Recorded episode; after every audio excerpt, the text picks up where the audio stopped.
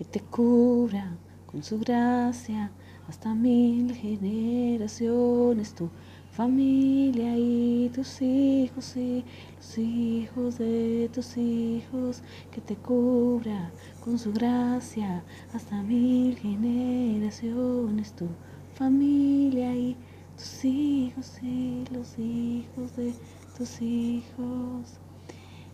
Así queremos que Dios cubra nuestra vida, cubra nuestros hijos y los hijos de nuestros hijos, de los hijos de nuestros hijos y los hijos de nuestros hijos hasta las mil generaciones. Cuando nosotros entendemos, conocemos, sabemos que hay una bendición de Dios y ella supera todas las bendiciones que nos puedan dar, toda buena palabra, buen deseo, buen ánimo. La frase que le quieras decir, buena vibra, en realidad no existe la buena vibra para el cristiano, para el Hijo de Dios. Lo que existe son las palabras de bendición. Em, la buena onda, por ejemplo. No, lo que existe es la bendición. Cuando nos damos cuenta que hay una, una bendición que sobrepasa toda bendición, que hay algo que es mayor que nuestro entendimiento pueda entender y nuestro pensamiento pueda percibir y nuestras sensaciones puedan sentir y nuestra vida pueda adquirir, vamos a realmente poder aceptar y reconocer, porque no conseguimos entender, pero sí aceptarlo y reconocer que hay una bendición que Dios desciende, trasciende, pasa Em, impone, pone, da a nuestras vidas, que va más allá que solo nuestros 70, 80, 100, 120 años de vida. Pasa a todas nuestras generaciones, hasta las mil generaciones. Toca a nuestros hijos, a nuestros nietos, a nuestros bisnietos.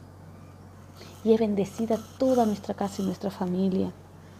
Hasta la eternidad, cuando Cristo venga o cuando nos vayamos con Él en gloria. Somos bendecidos, bendecidos por Dios. Y en esa bendición se encuentra la certeza y la seguridad de que en Él, en Él estamos guardados. En Él podemos también ser hallados, pero que en Él estamos guardados, guardados de todo mal, guardados del ojo grueso, de las malas palabras, de las maldiciones que nos pueden lanzar. Hay un profeta que fue pago para maldecir al pueblo de Israel. Se levantó de su propia tierra, fue a ver un rey para subirse a un monte alto para maldecir la tierra, para maldecir al pueblo de Israel.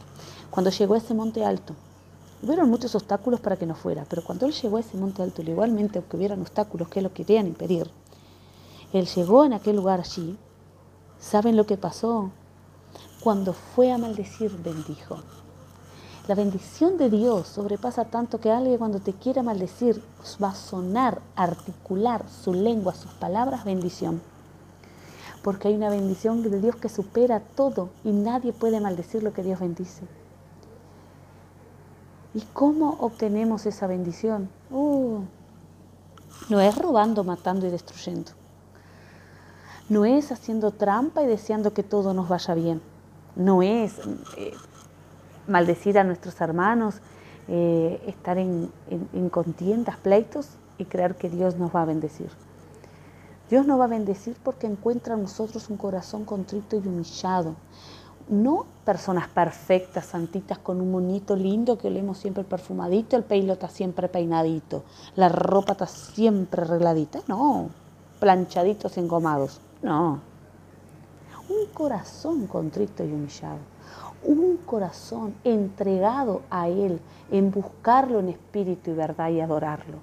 En, de todo nuestro corazón buscarlo para poder encontrarlo. Seguir sus mandamientos, estatutos y ordenanzas, que no es nada más y nada menos que buenos valores, le dicen buenos valores, pero es mucho más que eso. Es hacer el bien. Dios dice, haz el bien.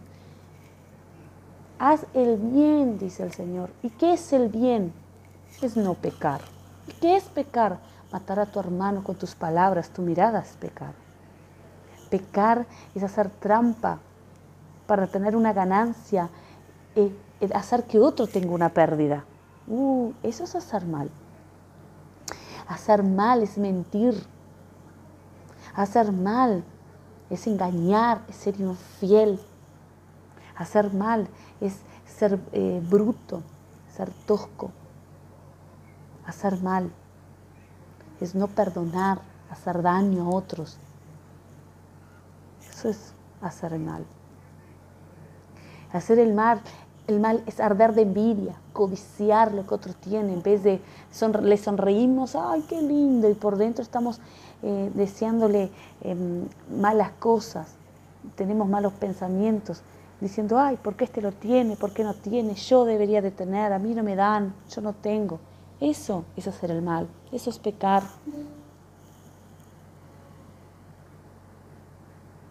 Y hacer el bien es amar primeramente a Dios sobre todas las cosas, con toda nuestra fuerza, nuestro pensamiento, nuestro entendimiento y nuestro corazón.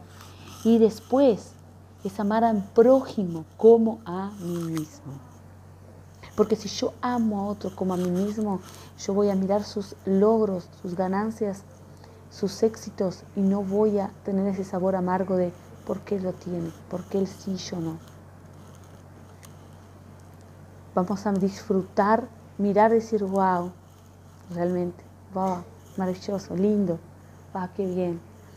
Pero nuestro corazón va a saber dulce, porque va a ser como para nosotros, nos vamos a alegrar, wow, qué bueno, qué éxito, maravilloso, me encantó.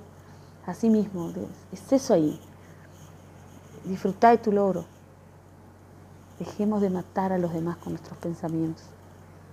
Sabíamos que, ¿Sabías que mirar a una persona con ojo de envidia, con ojo de codicia, con ojo de, realmente descontentamiento y desagrado nuestro porque no tenemos aquello que aquella persona tiene o logró, le hace daño a aquella persona y a sus hijos y a los hijos de sus hijos. ¿Y sabes a quién también le hace daño? A ti y a tus hijos y a, los, y a los hijos de tus hijos. ¿Sabes por qué? Porque estás haciendo el mal y el mal trae castigo y condenación. Pero el bien trae libertad.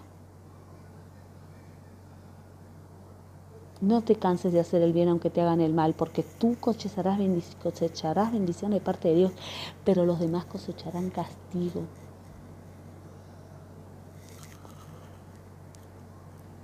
Si no tienes fuerzas para seguir adelante y sos débil, recuerda que Él te fortalece en su presencia y que bástate eh, su gracia porque Él se perfecciona en tu debilidad y se glorifica en tu debilidad. Dios es todo poder, todo amor todo justicia y toda misericordia.